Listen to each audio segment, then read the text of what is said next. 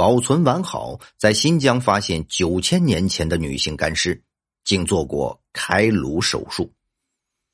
新疆的塔里木盆地，研究者发现过数百具的古人类遗骸，这里曾经有过文明的存在，比如说人们熟知的楼兰古国。数千年前，这里还是水草丰沛的状况，适合部落文明的生存繁衍。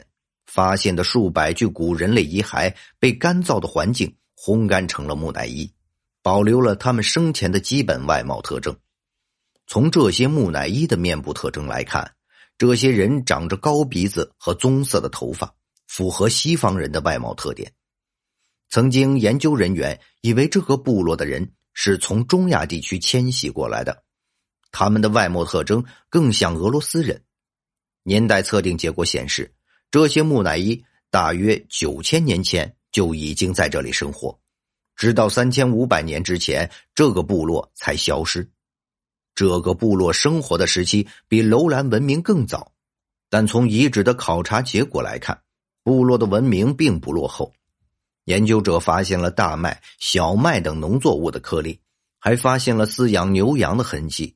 这说明这个部落文明已经达到了农工文明的阶段，而且研究者还在这里发现了青铜制品以及羊毛织物，这些是奴隶社会时期的产物。这样一个独立发展的部落文明，关于其来源引发了考古学家的兴趣。通过基因溯源，专家才确定了这个部落文明的来源。这些人在新石器时代就生活在这里。他们的基因是完全独立的古代亚洲基因，并不是从西亚地区迁徙过来的，而且他们的基因并没有传承下来。这说明这个部落文明在这里自生自灭。通过对木乃伊的骨骼进行研究，研究人员发现这些人进行过高强度劳动，而且吃的东西粗糙坚硬，牙齿磨损程度比较严重。这说明这个部落的人生活很艰辛。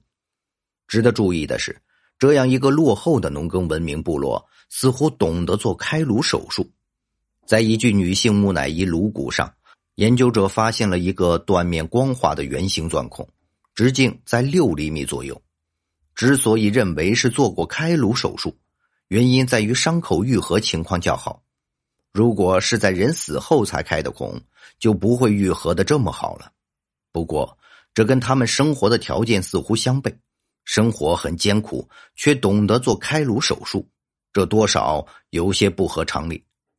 古代那种医疗条件，做手术都难以保证患者存活下来，更不用说开颅手术了。至于这个孔是怎么来的，没有可靠的证据，人为的或者发生了意外都有可能。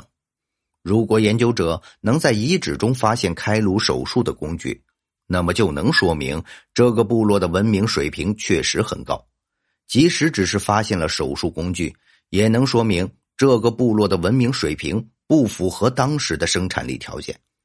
好了，以上就是本期的内容。